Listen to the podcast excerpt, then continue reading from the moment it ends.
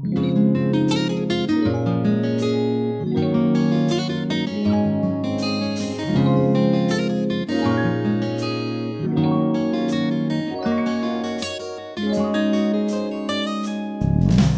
大家好，欢迎来到来都来了，我是主播丸子。Hello，大家好，我是 Nicole。这又是一期远程录音，对的，怎么解封解封封到后面又成了远程录音？王老板要不要跟大家交代一下？这个事情呢，就是有很多个原因啊，有很多个原因，不是单一原因。首先，对，对，其次，我必须 confess，就是说有一个原因，我也不说它占比多少吧，就但是确实，我不得不承认，非常坦白的说，是因为我要从上海离开，让我自己冷静一下。你你你一说你不说占比多少，大家大概就心里清楚占比多少了啊。不是，也有其他的原因，比如说在上海封着很难受呀，对不对？你都封了两个多月了呀，你难受也不是这一天了呀。那、也有杭州的朋友欢迎我呀，对不对？杭州的朋友一直欢迎你的，他也不是第一天才欢迎你啊，对吧？你看，我也不知道你是骗谁，你是骗自己呢，还是骗我呢，还是骗大家呢？你自己说说不是。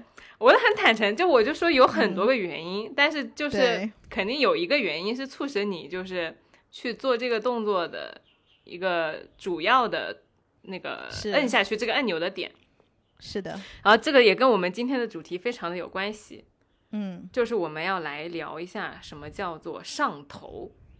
对，就是翻译过来就是王老板最近对某个人非常上头，所以他决定离开上海去杭州冷静一下，让自己可以更理性的面对这件事情。翻译完毕。谢谢你啊，翻译。嗯然后我我就在跟尼寇就是聊这个事儿，就是我他就问我说，那你是不是觉得说喜欢一个人？然后我觉得就是喜欢跟上头是不一样的。嗯，就是对于上头来说，我就之前在节目里面呃贴过李诞在《扯经》里面的一段话嘛，就是那个小姑娘，就其实那个小和尚是喜欢那个小姑娘，然后那小姑娘就跑去问他，他说啊，听说你喜欢我，然后那个小男孩说，也说不也不好说喜欢，就是看见你会乱。然后那个小姑娘说：“听说你想娶我。”然后那个小和尚说：“也不好说想娶，只是想永远和你在一起。嗯”就是这段话当时贴出来，有一些朋友呢，呃，没有 get 我喜欢这段话的原因，就他们觉得说这个有点渣，就是因为别人问你正面问，好像看起来是给了一个很回避的答案，就既没有承认想。呃，喜欢也没有承认那个婚姻这种承诺，而只是用了一种很渣的套路去回避了这件事儿。但其实我看这个段话的视角不是这样的，因为对我来说，我觉得喜欢是一个很大的箩筐，就你什么样的状态都可以往里装，只要你好像对一个人有不一样的感觉，你都可以笼统的把它归成喜欢。但是对我来说不是这样的，就我觉得喜欢是一件。呃，要我我会放在很后面才会提到的事儿。我觉得刚开始他用的那个状态形容很好，就是我也不知道我是不是喜欢你，但是我看见你，我就是会跟往常不一样。嗯嗯，就这是一个纯状态描述。而他说，那我是不是想跟你结婚呢？我也不知道，因为这是一个社会性的承诺。但是我只知道我自己的本心是想跟你在一起。就我觉得它是一件描述的特别自然。对对，而且你不觉得现在大家很多东西就会把它套用在那个很很渣的框架里面，就是，道德标准的要求特别的高，但实际上大家都是人，你想去喜欢一个人，你想去靠近一个人，这是非常本能的、非常人性的一件事情。所以今天就是包括刚刚我跟丸子也聊了一下，我们两个会上头的人或者是事情的种类以及上头的路径是完全不一样的。完全不一样，没有一条重合。对，对，所以我觉得也特别的惊讶，就是怎么就就有就这么茫茫人海中找到了一个搭档，他就是跟你百分之零在各个层面都能不重合，我也觉得非常的惊讶，真的。就唉，很有缘分，只能说在一起做播客就是注定。对，然后就是我发现，嗯、我对一如果对一个人上头的话，其实我会上头那种离我很远很远的人。但是呢，他又不是说远到我完全不能靠近。就比如说，我不会对什么呃马斯克、马斯克上头，对吧？对。因为我知道我这一辈子都接触不到他。就是我会上头的那种人是 Well, thank you。就是我会接触到的那种人是属于我能够欣赏他的才华，他可能离我有一点点距离，我是要去想一点办法，或者是呃通过一些人、一些事情的努力，我才能接触到对方。但是我就是 对这一类人特别容易陷入其中，嗯，我我觉得很神奇的，我觉得你很神奇的，就是你连一个真人都没有看到，你怎么能就是对一个人上头呢？我顶多也就看到一个人的作品，我觉得 OK 挺好看的啊，或者我觉得说哦这个人好有才华，但我不会产生一种就是。上头，然后冲动，然后就是整个人就是很想要接近他，或者是怎么样那种感觉。我觉得你只是看到了人家的作品而已，因为作品和本本人是分开的嘛。对，但是有的时候就是，比如说我在他的作品之后，但我肯定不可能说我看过他一次作品，我就对这个人特别上头，对吧？我肯定是看过他源源不断的去看过他很多很多的东西，包括他的一些采访啊，一些谈吐啊，嗯。然后会从这个里面，我会去分析他的蛛丝马 迹，然后我会去脑补，就是说这个人大概是个什么样的人，然后而且会往我喜欢的那个方向脑补。然后这种东西嘛，就是你越脑补越上头，越脑补越上头。然后我就会去找一条路径，是也许有可能我可以从这个路径能够把它捕获下来的方式。所以可能这个是这个上头对于我来说，我享受的也是。在这个长就很长的这个路径当中，我去捕获对方的这种成就感。就你刚刚说到，我想到我上头，那打比方说李诞好了，我其实，在之前节目里面提到李诞的那个时候，我对他挺上头的，但那种上头不是我纯上头一个作者，就我看他的目光是看一个作者和一个内容创作者，不是一个比如说男的。OK，对我给你，我给你这么举例，我给你。给你掰开了，我的这个路径是这样的。比如说，我看到李丹好了，我觉得哦，他他写了一个后场，他写了一个扯经，我特别喜欢他这本书，然后我就会去翻他的采访，我就会发现哦，这个男的他在这个地方是一个，他很聪明，然后因为他的聪明，所以他在这个呃采访的环境里面是这样回答的，然后他很圆滑，然后我会去翻他的背景，哦，他过去经历了一些什么样的事情，然后我就会脑补说，哦，这个男的经历非常的丰富，然后他有很多呃 street smart 的地方，会有很多很聪明的地方，然后就。会往我喜欢的那个方向去，或者是他曾经染过一个红头发，我觉得哦，这个男的很很厉害，就是我会去堆砌那种能够取悦我自己的证据，让我对他越来越上头。这是我哎，然后呢？然后呢？然后可能如果说是李诞的话，我可能就会哎，这样别人会觉得我们两个真的在说李诞，不是？但是我跟你说，我到内部也有的，就是我上头是我上头他的作品，我把他的那个三部曲和他的那个。还有什么宇宙超度指南啊？还有他那个工作室，呃，脱口秀工作手册，我都看了一遍。然后我有一个周末的早上躺在那里，啥事儿都没干，就光看他采访，什么跟那个上海卫视的那个曹什么，呃，做了一个访谈，然后又是跟什么鲁豫又有个访谈，然后又是跟什么什么综艺节目，就我就在那个 YouTube 上翻他的。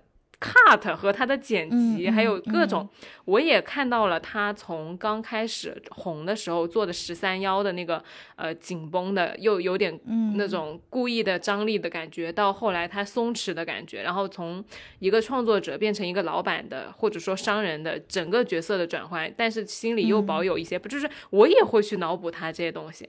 然后，对，但是如果对于我来说，我就下一个动作一定会去找一条路径能够接近到他，因为可能我们举这个李诞的例子会有点太远了。但是，一般，所以我才说这个距离感非常重要。就这个人是你，他离你有一点距离，但是不是远到说你根本不可能接触到他的地方，他会有一点困难，但是他是你可以成，可以可以成功办成的一个事情。再近一点。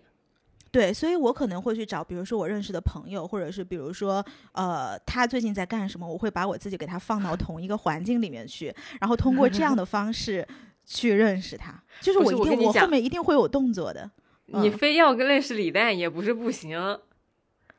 呃，对对对，我就打个比方，但是我跟你说，没有非要认识你的理由。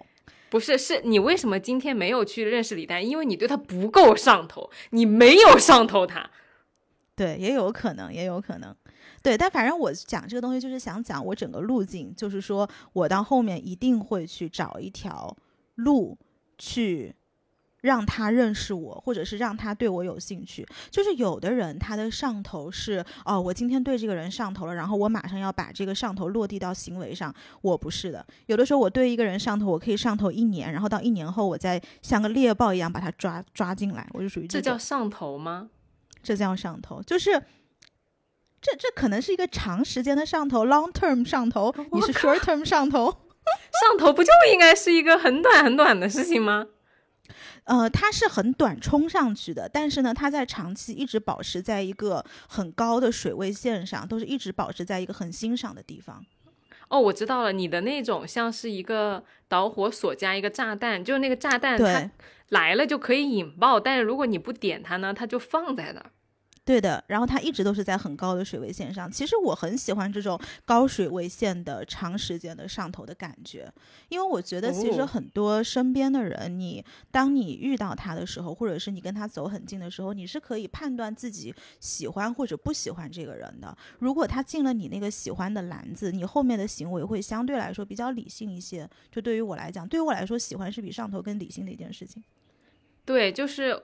我刚刚在开麦之前就我们俩聊嘛，说呃喜欢跟上头有什么区别？其实我觉得他们俩不是一个完全可以比照的事儿，而是应该是有先后的，或者说有个过程的。就如果说你上头完了之后，你就接近他，接近他你就了解了，了解完了之后可能就喜欢或者不喜欢，就下头了嘛，对吧？对。但是那个这是有一个。过程的，而而不是说我看见这个人，我就别人就会问说，哦，那你喜不喜欢他？我觉得没到那程度。嗯，而且我觉得你的喜欢其实更是，呃，倾向于爱情的那一个 category。对对对吧？就是对于我来说，我的上头是最后这个人，我只要认识他了，或者是有某一种接触，就 OK 了。就是我不是说一定要跟他谈恋爱，就是因为我太欣赏他的。某些东西，比如说是才华，或者是人品，或者是行为模式，所以哪怕是我跟他认识了，我就觉得 OK。如果能够在一起，那当然更好。哎，那你会下头吗？也不会。我会下头，就是除非是你到了很长时间之后，你认识了这个人，你发现哦去魅了，或者是你走近了，发现他有一些东西你是实在没有办法接受的，比如说他不尊重你，比如说他呃。比如说他就是素质过低，或者是什么，然后那个那个会下头，对，下头了吗？嗯，我要差不多吧。我感觉我们这期话像真，这期节目像真心话大冒险。对的，我也不知道，哎，就是我也不知道现在这个播客到底有多少人听。就我可以给大家分享一个事情啊，就那天我到我邻居家去喝酒，然后呢，在之前我是信誓旦旦的跟大家说，我说我邻居肯定不会听这播客的，哪有？因为他是那种很。就你看他就不像听播客的人，你知道吧？然后结果他那天说，他说哦，我知道啊，我我用我用小宇宙啊。他说你的播客是哪个？然后我就不敢说了，我就想到 我过去真的是讲了太多东西在播客里面，然后我就说哎，算了算了，我不要，就是对吧？我我不想把我的播客跟你讲啊什么的。但是我现在真的，你看我我这是在我在节目里第二次还是第三次说。我以为对方不会听播客，然后对方其实是个听播客的人。就是朋友们，播客真的不是一个小众的东西了。所以我们今天在这儿玩着什么真心话大冒险，我也不知道到底有多少人听，可能最后二十几万。然后在大方在猜，哎，是谁呀？是谁呀？女人，你在玩火？哎，就这吧，无所谓了。不是因为我我们俩刚开始开麦之前有一点点犹豫，我们怕被。被被被那个上价值嘛？但是我我跟尼克，我又觉得其实这个事是一个特别自然的事儿，真的是人的人性上面的本能。那你上头了就是上头，你有这个情绪，你不能否认你没有，只是我们说我们拿出来说了，说不定我们说出来还有人共鸣呢，是不是？就这个事儿就没什么好遮掩的。是的，而且我觉得，嗯，就是如果我是那个被上头的人，我听到。比如说过去接触的人在节目里讲说，呃，对我很上头，其实我会很开心的，就至少证明嗯我是一个对人家有魅力的人嘛。对吧 Yeah，要是我我也我也是这么想的，所以我也就是觉得说的无所谓。对，所以我经常在呃，对，就是有的时候我会把来都来了当做是一个武器，就就比如说，嗯、我接触到对方，我会拿 节目去引诱他，让他来上节目。来 上节目啊，没上，没上，没上，没上，对，暂时还没来。对，不是哎呀，好吓人啊！这节目录的，我背上都都背上都湿了。嗯，就是我那个李诞那个事儿，我我觉得跟你不一样的点是我不会对我没有见过真人的人上头。就我上、我也上，但是我上的不是他那个人本人，就我不会想说他是个男的，然后他是一个我可以认识到的男的，而是我想的是他就是一个内容创作者。然后我那一天一整天早上我都上头他这个人，然后我在那看了一天他的那个 cut 之后，我室友还说我说啊，你今天一整天都在看李诞的东西，我说对，我就在上头他，然后上头看完了之后呢，我就过了，你不会想认识他吗？不想。也不是说不想认识他，就我没有在那个上头的驱动下，因为对我来说，他就是一个虚拟人物，你知道吗？就他跟现实是断层的。就我不觉得我在网上看到的东西，我会对一个人产生那个真实的连接。我觉得网上的东西终究是网上的东西，我就只会停留在网上。就包括之前我有一个朋友很喜欢那个二次元主播，就是那种有皮套的，然后说话特别可爱的那种，嗯，呃呃，动漫形象那种女孩儿啥的，我就还问他，我说你不想知道阿紫长啥样吗？就阿紫是一个 B 站特别火的那个主播，我还我还挺喜欢她，就是那种虎虎的性格的。他说不嗯想，我说为啥这么喜欢都不想啊？他说他就是个跟，他说你就想象他是个迪士尼的那个 IP，就你想知道白雪公主那个头套下面，你去迪士尼的时候，你会想掀下来看一下她真人长啥样吗？不会的。嗯，你会想知道那个、那个贝琳娜贝儿的那个玩偶下面的女的长啥样吗？也不会的，说不定是个男的呢。嗯，就其实我觉得你讲的这种跟我说的还不太一样，就是我欣赏一个人也不单纯是从他的作品。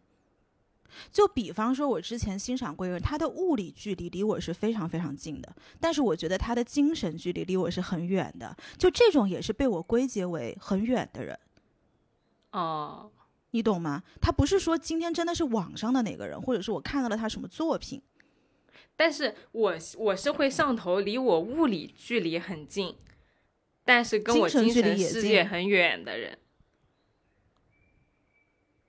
就我我一样的吗？我是按照我能不能接触他本人来哦算的。就是能不能碰见他这种样子，就是对啊，OK OK OK OK，就我如果不嗯能跟这个人对话，不能跟这个人一块吃饭啊啥的，我不会对这个人上头的。就我一定要线下。OK，那可能就是真的，我们那个差别就在于我更享受这个长距离，最后一点点靠近他的那个征服感。就是哎我对于很多事情，我是很上头那种猎豹感的，就不单纯是对人，包括对事，对于呃，对于很多物品嘛，就是对于很多东西，我都是喜欢那种猎豹的状态，哎，你不想上头直接得到吗？那就没意思了呀。啊，那你不会百爪挠心吗？就我上，我最近上头，我就会很想给那个人发就是消息。我我没有，我觉得是这样，就是如果是真的身边的人，我马上可以知道我 get 到或者 get 不到他，我就那个上头的过程太短了，对于我来说，就它哦不是一个会让我精神上很嗨的一个东西。因为比方说，我给你举个例子，我身边很喜欢一个人，然后我就去接触他，然后他一的就是答应了，或者是就是接了我的梗，或者是没有接我的梗，但实际上不管他怎么做，我心里是会有一个大概的，呃。一个一个框架吧，就是说我在这个人的心里，我大概到什么位置。当我确定了这个东西之后，我这个下头就马上就会下掉了，不管最后这个答案是喜欢还是不喜欢，就是所以我才说上让我上头的是那个好奇心跟想象空间。哎，我跟你说，好奇心真的要人命了，真的。对的，我我现在上头也是因为好奇，就为啥跟大家说呃不是喜欢呢？因为你根本都不了解这个人。我我个人观点是说，如果你不了解他，其实谈不上什么喜不喜欢，无从谈起，只能说你对这个人有兴趣，就你好奇他。对，是的。而且就是我觉得这个上头对呃好奇心的上头，其实可以应用到很多事情上面。打比方讲。大家都知道嘛，就是前段时间我很上头 NFT，就我就一直在网上有一阵子，当时呃三月底四月份的时候被封起来嘛，又有大量的时间在家里，所以我就研究了很多这个方面的东西。但是就是属于你越研究越透彻，也不是说不喜欢这个东西了，只是说你那个上头感慢慢就会降低了，你的行为就趋向于理性了，这是我的一个行为模式。嗯，因为这个东西变成了一个更加清晰的东西。所以你可以根据这个清晰的东西的模型来做你后面的判断，就属于这种。哎，但是我跟你说，就呃，在上头的时候呢，其实我我的观察和我的体验是，对一个人上头之后，你会有点害怕接近他。我不知道你是不是啊？我是的，就我我是的，紧张呀。对，我会有一个就 concern，就是说，那我老找他，他会不会就看出来我对他上头了？对吧？然后他会会不他不理我怎么办？他是不是不想理我？然后他是不是不想接我的茬？不不接我的梗？然后如果比如说我真的跨出去那一步去找他了，哎，那他真的没有接我的梗，或者说他半接半不接，有一些他接了，有一些他没接，然后我这个情绪拉扯就特别大，就是这种情绪的张力就起伏，然后就，但是我也很享受这种情绪的张力，哎。因为我觉得就是日子很无聊，干嘛让自己情绪如此的平静？不过你说的那种东西，我可以理解。你记不记得前两天，我给一个。艺术家 发消息，然后 就是你只看到了我那个消息的结果嘛，对吧？因为最后我发出去的时候，我有跟丸子分享，就是那个消息的截屏。但是呢，在你不知道的是，在发出去之前，我有问过我身边的朋友，我说我这样发会不会太突兀？就是你在那个上头的过程中，你实际上是没有办法判断你哪个行为是有点 over，有个有哪些行为其实是有点，对吧？有点有点冒犯性的。对。然后后来我朋友就说。他说：“这个东西有什么了？不就是打个招呼嘛。”然后我就说：“但是你看众目睽睽下，大家都能看到，哎，我说不会觉得很 creepy 吗？会很像 stalker 吗？”然后后来他就说：“他说不会啦，他说你想太多，你心虚什么？但是我觉得这个就是所有女生的一个，或者是我不知道，也许有些男生也是，就是大家的一个一个通病吧，就是你喜欢某些人的时候，你就是会变得很紧张。”对，然后我我那那个时候，我以前问过我那个也是好朋友。我说，哎，我现在去找他会不会有点突兀啊？就你没有任何理由去找一个人，不就很明显吗？然后，那个我好好闺蜜跟我说，她说这有什么啦？她说你只要不违法，你不是你想干啥就干啥吗？你开心不就行了吗？你就说你干这事开不开心？我说开心。她说那你去呀，就这么简单。嗯嗯。然后后来我就在她的怂恿下。就就会去，就一般我觉得这种就是需要女孩子之间相互去推对方一把，对对对。然后因为你不是你自个儿做，是你朋友做，你都无所谓的，你肯定要推的。然后你你推完之后呢，被推的那个人就会借着你推他的这个劲儿，就去唬一下。对，是的，是的，是的。就是，但我在上头的时候特别的难受，就我很急。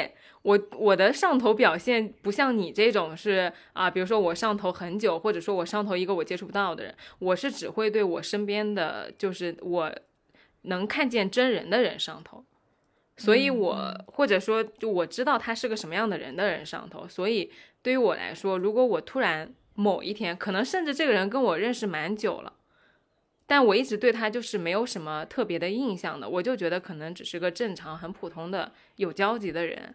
但是因为可能最近发生了一些事儿呢，你跟他的交集就越来越多，然后交往就越来越密集了。之前有一个男生跟我说，他说什么是喜欢的前提就是高频出现，就你一定要在这个人的生活里出现的足够多，让他每天都有这个对你的这个视线的关注、注意力的。呃，关注他就会对你慢慢慢慢的他就喜欢上你了。他这是一个心理学上的那个呃小知识点嘛。但是我确实是体验到了，就如果这个人他高频的在你生活里出现，然后就不断的跟你啊、沟通交流，然后会让我觉得说，哦，我我觉得这个人哎挺有趣的，原来我只是觉得他是一个呃很平常的人，但是在跟我聊完之后，我会突然发现这个人有一些平时你看不到的，比如说闪光点呀，或者说特点呀、特别的地方呀，让我觉得很欣赏和很很好奇，很想知道他这个身上的反差到底是哪里来的时候，我就很想再靠近他一步，然后给他发信息，跟他聊天。哎，这个时候人家不理我，我就很难受。你不难这受吗？男生跟你，我我我觉得还是回到那个，就是我们之前讨论过的，比如说我们当认识一个新人的时候，我们是怎么去做自己的分数机制的。这个之前我跟丸子可能没有录过节目，但是我们私下是讨论过的。因为对于丸子来说，他接触到一个人的时候，他的基础分其实就是每个人都一样的，可能 like 六十分这样子，然后你会一直一直往上加，就你是一个加分制的人。那对对于我来说，我是一个减分制的人。比如说，我看到了一些人，我觉得哎，这个人很吸引我，因为某一些地方，所以他的出场分数可能就是一百分，然后慢嗯慢慢慢是减分。有的人他可能减到六十分，发现哦这个人不行，所以就下头了。然后有的人他就会发现，哎，你减到最后还是九十分，所以这个人他就一直留到了你的生命里。所以当你一开始讲到说，当你高频出现在一个人身边的时候，你会越来越喜欢他，或者是对方越来越喜欢我，这整个一条在我这儿是不 work 的。就在啊我这儿是，只有我喜欢你，你才会高频出现，我才会高频出现在你那儿，或者是你才会高频出现在我这儿。哦这样子的吗？你你想想这个减分机制啊，因为你出来的时候你是满分，所以我才会我的行为才会跟上我的这个分数啊，对吧？哦，因为你的分你是要加分的，所以你才会一直往那儿走，一直往那儿走。然后比如说你去 figure out 他的反差也好，或者是你去看到他身上的一些闪光点也好，你是在为自己这个帮这个人加分在做行动。不是我纯好奇，就我也可能发现了他的点之后减分，嗯，但是在整体的过程中，就是我得先知道，我我就会很想要有那个探索的感觉。我觉得就好奇心是驱使我去了解和走进一个人在的这个这个最原始的动力。就你谈也谈不上说喜欢这个人，想跟这个人怎么怎么样，而就是我想知道你是个什么样的人，你是呃平时是什么样的一个状态，怎么会有这样的想法，为什么在做这件事情，然后呃你对这些这些事情是怎么处理的，就是我很想知道他更多的事儿，就是这么就这么简单，我觉得就好奇。我觉得不是这么简单。如果这个是这么简单的话，对方不给你反应，你其实不会有太百爪挠心的。哦，你？在这个里面事情里面是有很多期待的，你是期待对方跟你好奇对一样好奇对你。这个就说到另外一个，就是驱动力是好奇，但是我的那个反馈机制就是我在呃发出这个行动的时候，我特别看重对方的回馈。就如果说对方就是不搭理我，其实他也没有完全不理我，他就是没有，因为我在上头他那样理对你，对对对，就因为我太上头了，所以就是我可能就确实我的那个状态太高了，所以他可能正常的回我，我就觉得说，那你没有很好的接住我想给你的那个我们俩互动的那个 flow 就没有连续起来。但是可能在他那儿看只是很正常的一件事儿，但对我来说，他我就是觉得他哎没没太理我，我就挺挺哎呀这样那样的，然后我就嗯，就是就说白了，就属于比如说你们两个要约出去的话，你的脑子里面脑补的是对方连南瓜车都给你开来了，然后结果事实是对方只是正常的下楼了。没有，我跟你说，我都不到那个南瓜车的程度，我就是希望别人能能在我跟他互动的时候能接住，但因为我比较敏感嘛，就我很多的那个很小的点，我也不知道，就是呃，可能是我就观察的太过于细微还是咋的，就我就会发现，比如说对方没有在我想要。跟他一起推进，比如说一起去散个步啊，或者说吃个饭啊的时候，他没有接住那个东西，我就会觉得哦，那你是不是不想跟我吃饭？你是不是不想跟我一起散步？你是不是不想跟我聊天？我就是这样想。嗯嗯，那如果是我在你这个位置的话，我走到了这一步有这种想法的话，我的默认就属于你对我不感兴趣，然后我就会以另外一套行为模式再去处理这个事情了。对，所以我我现在我或我当我知道这些的时候，我的模式就是，哎呀，那可能就就不不不走不通了，然后走不通，可能就了解不了了，了解不了就只能下头了。所以你就逃到杭州去了。对，对我就觉得这个事儿不能这么下去了。我觉得说换个环境会好很多，因为其实上头也不光光是对别人上头，而是自己最近情绪的一个波动。对对对对对，是的，是的，嗯。但是我我觉我觉得我跟你的差别在于，因为你刚刚讲到一个点，是你在这个里面非常需要对方的反馈机制。对对对，但是我的一个点是属于我在这个里面，对方怎么去给我一个答案，我都不会特别的波澜。就我当然会希望对方他给我的是正向的反馈多于负向的嗯反馈，但是如果是负向的反馈的话，我也会觉得哦，好吧，那那就这样吧。就是我好像不会特别的说沮丧，或者是觉得百爪挠心。哦，我知道了，是因为当我接触这些离我有一点距离的人，对这些人上头的时候，我从一开始我就知道这个人不 work，所以我的、哦所以我的 expectation 其实是很低的。比如说之前那个我跟你讲过的，物理距离很近，心理距离很远的人，那就是不 work，对吧？那就是不 work，那那没法 work，对吧？但是但是他又有很多很吸引我的地方，对吧？所以就 well you know，哦，你这种属于就是捡到就是赚到的，就多一分是一分。是的，是的，是的，是的。是的哦，就这个心理预期不一样。哎，是的，是的，因为你的心理预期可能是最后你要跟他在一起啊，或者是怎么样，对，对我其实到也没到在一起的程度，我就会觉得说，那我都想跟你一起吃饭，你为啥不想跟我一起吃饭？就这到这种程度。嗯。嗯，但是你吧，的确是比一般人要敏感一些。你别说人家男生 get 不到了，就是有的时候你得把话说给我听，我才知道你在想什么。啊，是的，就是对，因为就是之前我们也聊过，就是比如说你在一个场合，其实你是扫描型的嘛，就你一看过去，你大概就知道每个人是什么样，然后哪个人处在什么位置，是你是脑子里面会有一个这样的概念。对，但是对于很多人来讲，他就真的是只看到他要看到的那一个点，所以我是非常能够理解对方的，因为我也是属于只只能看到一个点的人。我也就是跟你录了两年的播客，我才真的相信有你这样的人存在，不然我会觉得不可能，一定是看到了。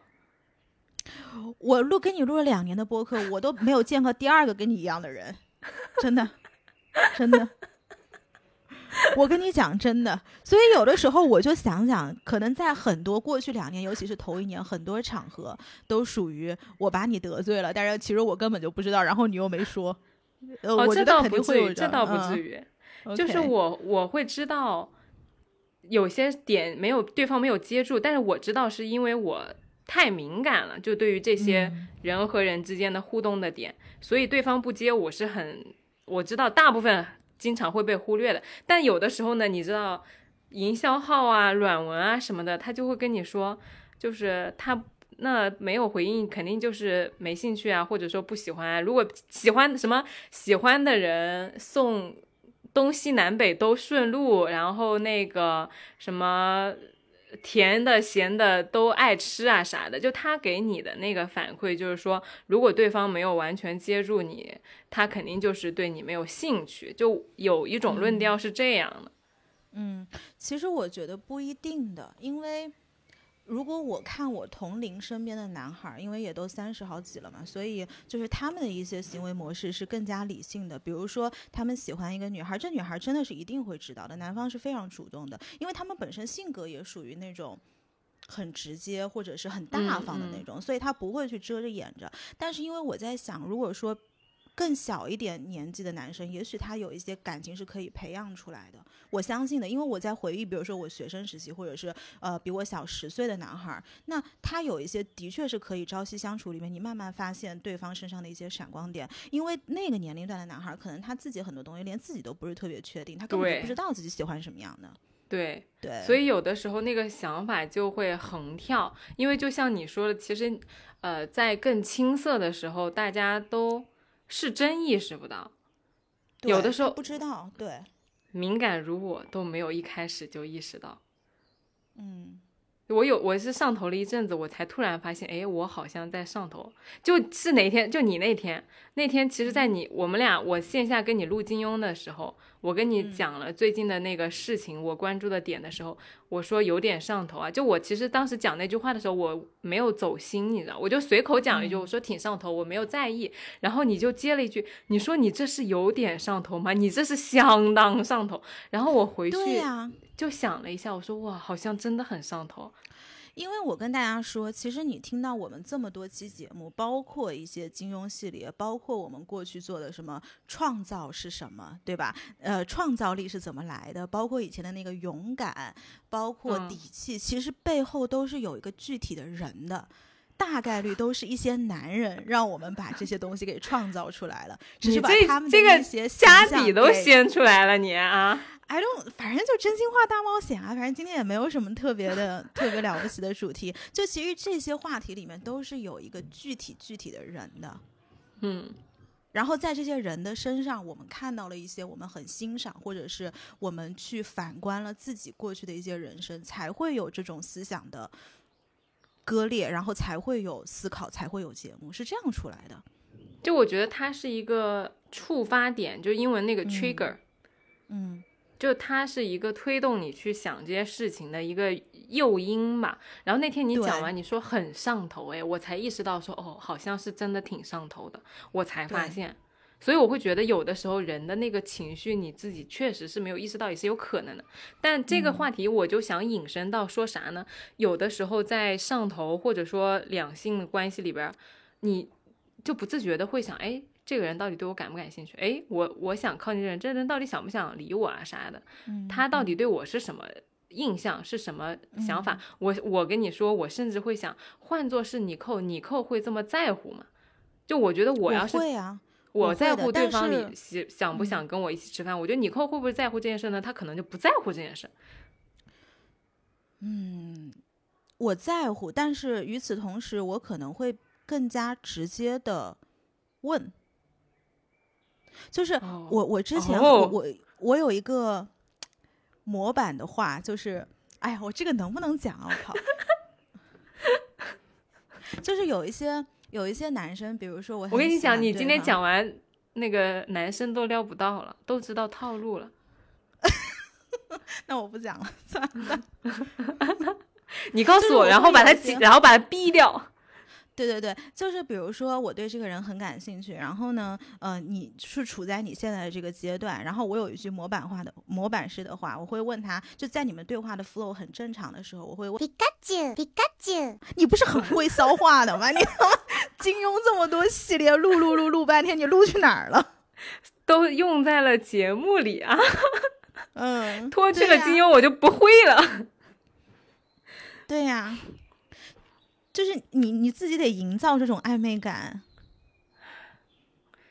嗯，我觉得可能是没有没有想好往前冲，因为其实这里我觉得是你自己没想好，对对，就是你没有想要往前推进，你有点其实是想知道对方想不想往前推进，然后你再决定下一步怎么走，因为就是嗯上头归上头，但是其实再走近一步，可能就我还是害怕的，就我不。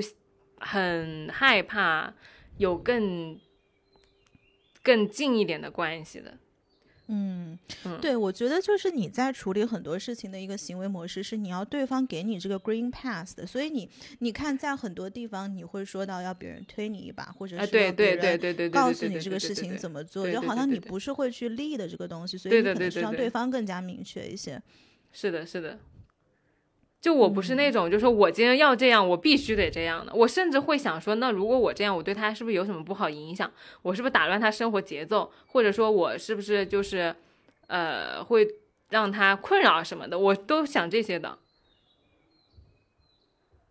为什么会困扰呢？如果对方觉得有一个女孩她喜欢你，这为什么是困扰呢？我不知道啊，我不知道会不会啊？你就你就完全不会吗？我觉得所有人就是你，只要不去 stalking，所有人知道对方有一个人喜欢你，他都是好事啊。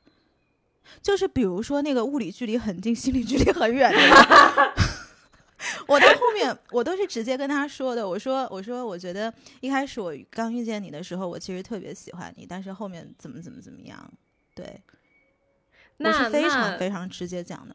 嗯，我想想啊，那还是没有期待嘛。就是你说这个话的时候，如果没有期待，我也可以。所以这个事情就要看你自己有没有期待，是你自己得想清楚你有没有期待。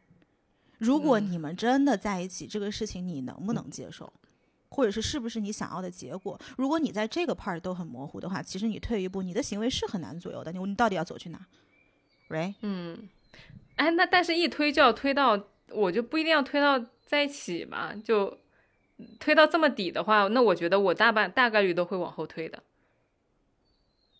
所以你就是要享受一下那个暧昧的过程，我可以这么理解吗？你就是享受一下。就我不知道，我就是，我觉得你在杭州再待一会儿吧。要不你在杭州再待一会儿。我是不想短期回来的哈，我至少是要待够个什么七 十七八天的之类的。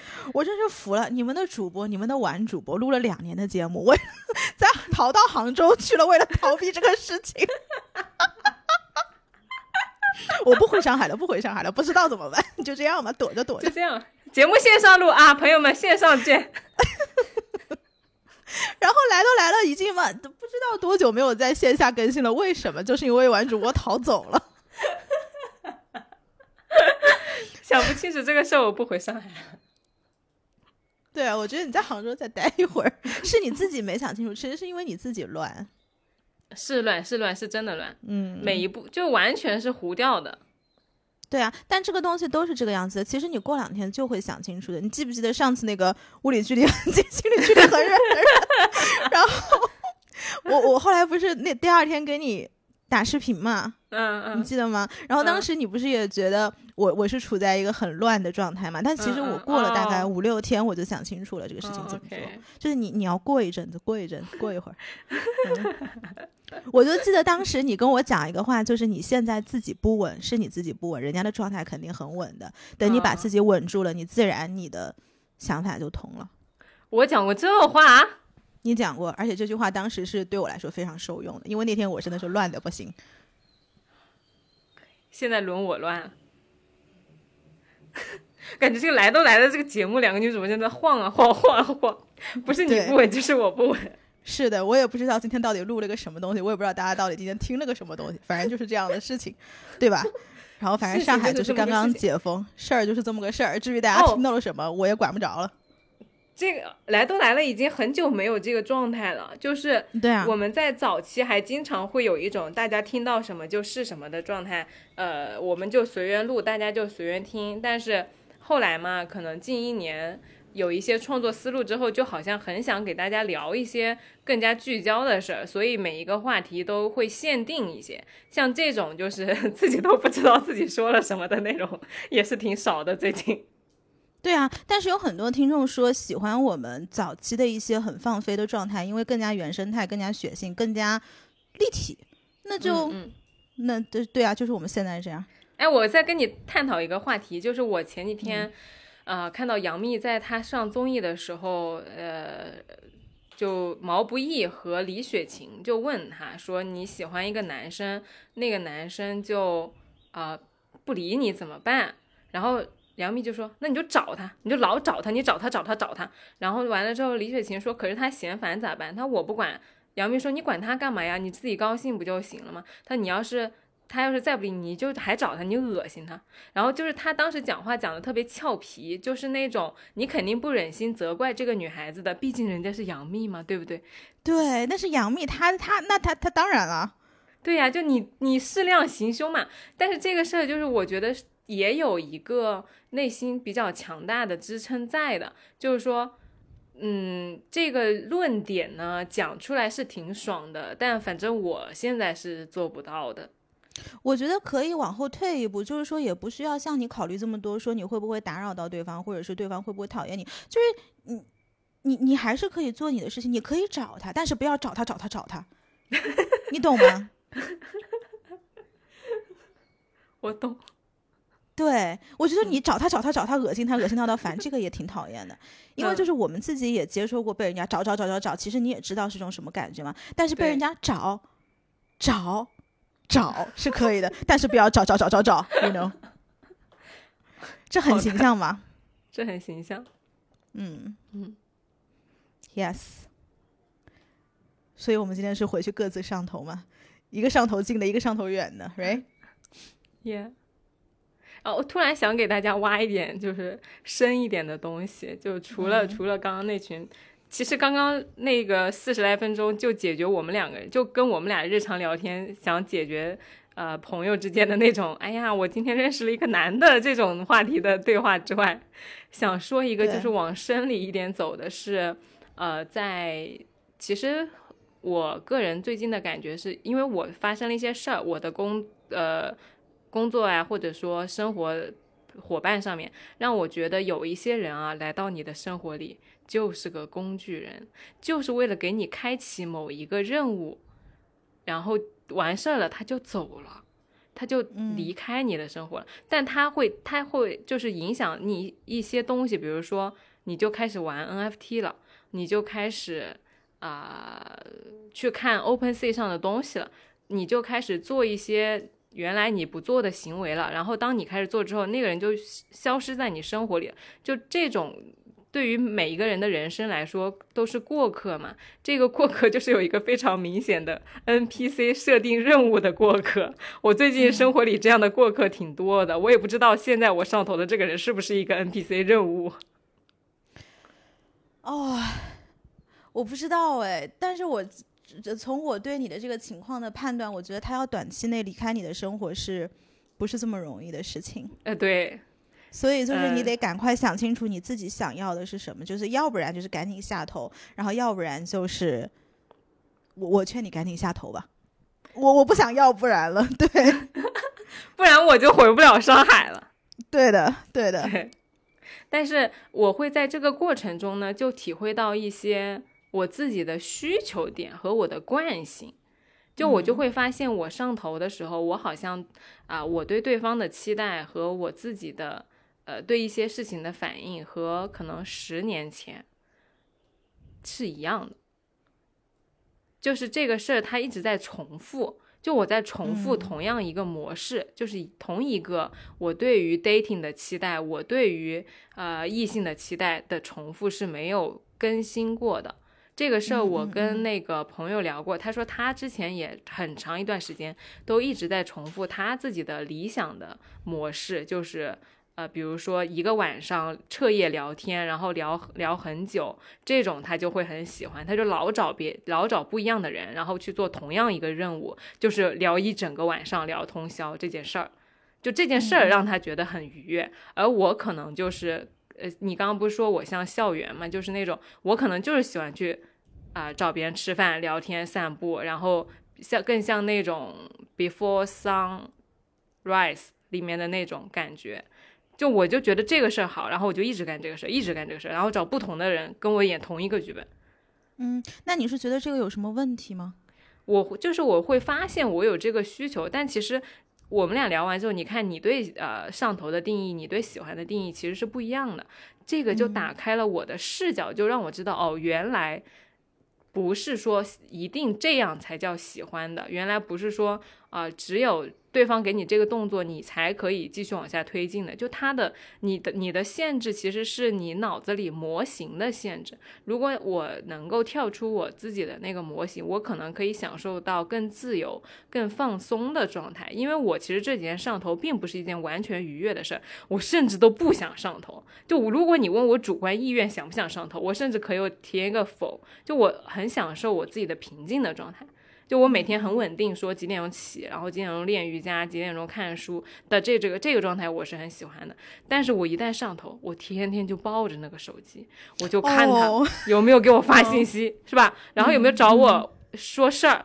就那个，就他打乱了我的日常生活节奏，我让我觉得有点不舒服。嗯，但是我跟你说，你这个事情的解决办法就是你过几年就好了，真的老了就好了。我就是我觉得很多事情，就是你不需要去着急说一定要反思现在这个行为模式有没有什么问题，只要你现在觉得就是我觉得没有必要去勉强自己改变一些什么东西。就如果它是你自然而然流露的一些东西，那它就是自然属于你的。可能过了几年，你的行为模式变了，那就是变了。嗯，因为其实你随着时间的增长，能够让你这样上头的人会越来越少，越来越少。然后到后面，你就会发现，呃，可能你身边喜欢很多人，他们的样子或者是你喜欢他们的感觉，都是对于都是对于过去的一些东西的复制。那这些东西你会很有熟悉感，但是与此同时，那种上头的感觉才会反而让你觉得很享受。这个就是我现在的一个状态。就上头其实是我我知道是越来越少的，因为因为我可能你一年都不能上头一个人这种。对对对，是的，所以我觉得没有必要勉强。如果你现在觉得抱着手机，你就是想找他，那你就找他呗，这有啥呢？嗯，就是不是什么东西你一定要说我要找一个突破自己的东西，不是的，你这样活着太累了。就有的时候你不突破就是不突破，人是不是一直要往前进的？我觉得不是的，舒适圈有的时候挺好的，我是这么觉得。哦，这是我也是我们两个人就是之前有有比较有分就相差的一个点，就我有我就一直很想要，呃，好像就发现了这是个问题，然后我就很不安于这个问题，就很想把这个问题或者说这我就觉得这是个 bug，就我觉得我发现了一个 bug，我就给它修复了，就这种感觉。但不是啊，但这种 bug 你修复它，你要费的功夫，我觉得不值得。因为这个东西是很反你现在的这个状态的，你你的人性的，你为什么一定要修复它呢？如果随着时间的推移，它可能后面就会好了。对，但就是你每个阶段有每个阶段要做的事情，我是觉得这是很自然的。嗯，你是觉得你抱着手机找他耽误你时间了？不，我觉得不舒服，就是这个这个上下忐忑的，呃，让我注意力分散，然后嗯，老老是就我就感觉不舒服。我懂。那、嗯那比如说你想修复它，你想变得更自然一点，你其实没有办法，这个是你现在的就是你的状态。你说你怎么去修复？你告诉我，You tell me，我不知道要怎么去修复。我不知道，所以我来了杭州。对呀，所以你说你何苦呢？你就让他呗。我觉得我在杭州能平静下来。这也是一个方式吧，我觉得也是一个嗯方式。嗯，对，但确实就是你说的那个，我觉得很认同的点是顺其自然，就在什么阶段可能就是什么阶段的事儿。只是我现在这一次让我体验到了，我有这个意识了。我觉得我可能不像之前，我之前上头可能是沉浸式上头，就是像你说的那种上，我都就直接就跳到那个河里面去了，然后整个人就是啊、随着对方的状态，就是一会儿开心，一会儿不开心，然后整个人就在河里边游泳。但我现在呢，可能我就是半个身子在河里边，然后我就看着我自己，就是哦，原来我现在在这样，我现在在那样，就会有一个第三人视角了，可能就会更。嗯，自更自救一点。就当我知道我我没有我在上头的时候，我觉得说那我可以啊、呃冷静一下，我就来杭州了。这这种感觉，我觉得这个就是一个呃初老的过程，就是你你在老的路上。嗯嗯 嗯，对就是我觉得你现在属于就是越活越警惕，就是你好像老是警惕自己会走什么弯路，或者是掉到了什么坑里，或者是有什么 bug 没有修复，或者是看到人家身上一些闪光点，你觉得为什么人家有的你没有？嗯我觉得是这种行为嗯模式，其实你觉得你好像是在迭代，但是另外一个层层面上，它其实也把你框住了。对，嗯所以是不是有的时候要把这种第三人审视的眼光放下？我觉得可能也是一个视角。所以聊完了，你有什么心得吗？哎，而且我觉得，就是有的时候人混乱的时候，你就找身边的人，像祥林嫂一样，你就哎对对重复讲、重复讲、重复讲，你一直说、一直说，说到后面，其实你就脱对敏了，你就好了，对对，你就可以正常回去了。是的，哎，我跟你说，我刚开始上头的时候，我就我都不敢说，因为我就就是就不好不好说。然后后来我就尝试着跟我好朋友特别好的朋友说了，然后说了一个之后呢，我还跟他说，我说你千万不要跟那个谁谁谁说，太丢人了。结果我转身自己跑去跟这个你千万不要跟谁谁谁说的那个谁谁谁说了一遍，你知道吗？嗯，然后我说完之后就很爽。然后我今天就是要说。那天早上我跟你打视频之后，我给我给四个人打视频都说了一样的话。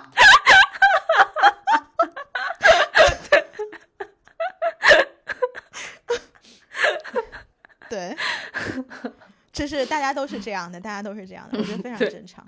对，对，然后说完之后就舒服一点。然后今天就是当着这么多啊、嗯听众朋友们的面，又来了一次大型的嗯坦白。我觉得，我觉得事儿啊，就是你越憋，就是越不行，然后越坦白就就舒服了，就哎，就这样吧，放松。其实，如果今天这期节目真的最后要上升什么价值，或者想让大家有什么 take away 的话，其实我想讲的是，嗯，我们做很多事情可以更加理所当然一点，就嗯不要老觉得说，就是你顾虑太多了，你这个人就很没意思了。所以嗯我就会发现这两年我会很欣赏的那种人，就是没有什么顾虑，就是我想做什么我就做什么，然后我觉得什么东西是对的，我就去为他站台，为他发声，就是大家活得纯粹一点，没有这么多顾虑的。哎，那你怎么样去论证它是对的呢？其实我觉得，如果我觉得就是对的，你觉得是对的就是对的，你不需要论证这个事情现在是你想做的，它就是对的。我我有，但是我我我就是会觉得，我其实如果我觉得我做我的事儿是对的，我是会去做，但关键我现在就觉得它不一定是对的。那这个就是你自己要 figure out 它是不，那这个东西我觉得没有办法。嗯，对，这个还是要冷静一下，还是得想想。对，就是真的不要顾虑太多，想干什么真的就去干吧。这个事情我在这两天是特别有感触的，因为大家都知道上海刚刚嗯解封嘛，然后现在只在外面就是能够自由行走一周。其实这一周我做了很多很多的事情，然后在这些事情里面有一些是没有经历这个 lockdown 之前的你扣是会犹豫的。但是其实，哦在这两个月之前这里面，我想清楚了很多东西，就是真的就是不要给自己留遗憾嘛。虽然这句话说起来好像觉得很老土，但真的，我到解封之后，我是完全就是 put it on action 的，就是怎么讲，就是直接放在行为上了。